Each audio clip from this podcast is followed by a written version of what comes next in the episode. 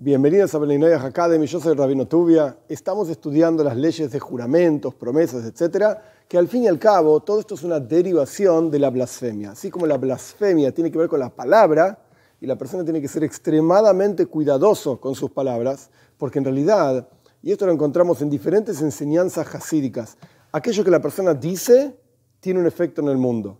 Incluso aquello que la persona piensa tiene un efecto en el mundo también. Hay una historia famosa del Baal Shem Tov. Rabbi Israel Baal Shem Tov fue el fundador del movimiento hasídico, ahí por el comienzo de los años 1700, y él contó, o se cuenta sobre él, mejor dicho, la siguiente historia. Una vez estaban los estudiantes de él junto con él en la sinagoga, y había dos personas que estaban discutiendo entre ellos. Uno decía, no me robaste, no me robaste, esto, el otro. Y estaba uno de ellos tan, pero tan enojado, que le dijo al otro, te voy a cortar como un pescado como que la persona lo abre así, le sacas todos los intestinos al pescado, etcétera, para limpiarlo. El Baal mientras estaba ocurriendo esta discusión, le dijo a sus estudiantes que se tomen sus manos, hagan una especie de círculo entre ellos. Él apoyó sus manos sobre los hombros de aquellos dos estudiantes que estaban en ese círculo, digamos, y él cerró el círculo. Los estudiantes cerraron los ojos y vieron, como si fuese una imagen, de esta persona efectivamente cortándolo al otro como un pescado. Y se asustaron muchísimo, porque en el medio de la sinagoga un tipo está cortando a otro como un pescado. Abrieron sus ojos, se, confundieron, etc. E inmediatamente dejaron de ver esta visión y vieron cómo estaban discutiendo dos personas. El Baal Shem explicó que de las palabras que la persona produce hay un efecto en el mundo. El efecto puede ser que sea material o el efecto puede ser espiritual. Pero al fin y al cabo, las palabras tienen un efecto en el mundo. Entonces uno tiene que ser extremadamente cuidadoso con aquellas cosas que dice. Ahora bien, continuando con el derivado de la blasfemia, que tiene que ver con la palabra, que es el concepto de los juramentos y las promesas, continuando con las cuestiones un poquitito más técnicas, por así decir. Si una persona no pronunció su juramento, sino que lo pensó en el corazón, hoy voy a hacer tal cosa, voy a hacer tal otra, etc., lo pensó, pero no lo pronunció, esto no se considera un juramento y no está obligado a cumplir aquella cosa que pensó hacer o que pensó no hacer. De la misma manera, si una persona pronunció algo, pero estaba pensando en otra cosa, el juramento solamente se aplica cuando tanto el pensamiento como la palabra están, digamos, en el mismo canal, siguen la misma cuestión.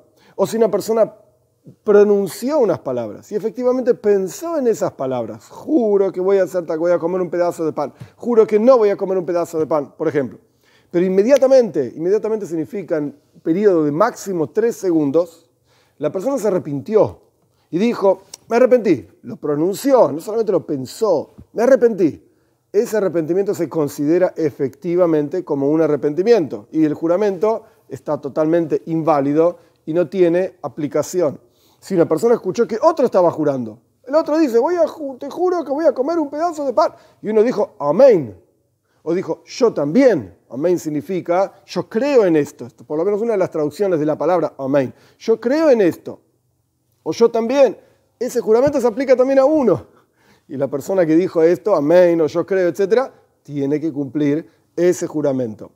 Sea como fuere, básicamente para cerrar esta idea de los juramentos, la persona tiene que ser extremadamente cuidadosa con todo lo que sale de su boca y simplemente, para profundizar, a pesar de que ya lo dije, incluso con los pensamientos. Cuando una persona piensa en forma positiva sobre otra persona, uno despierta en esa otra persona cualidades positivas.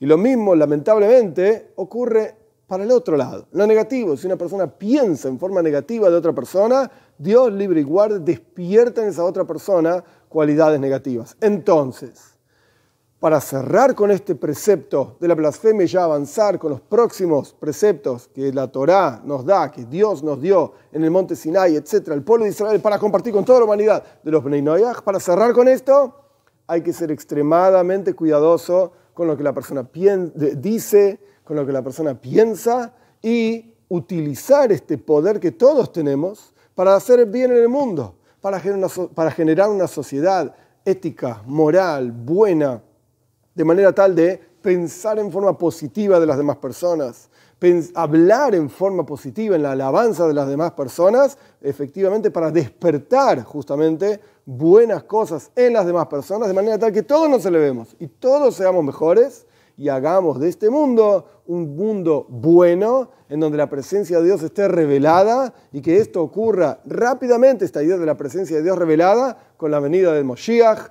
pronto en nuestros días.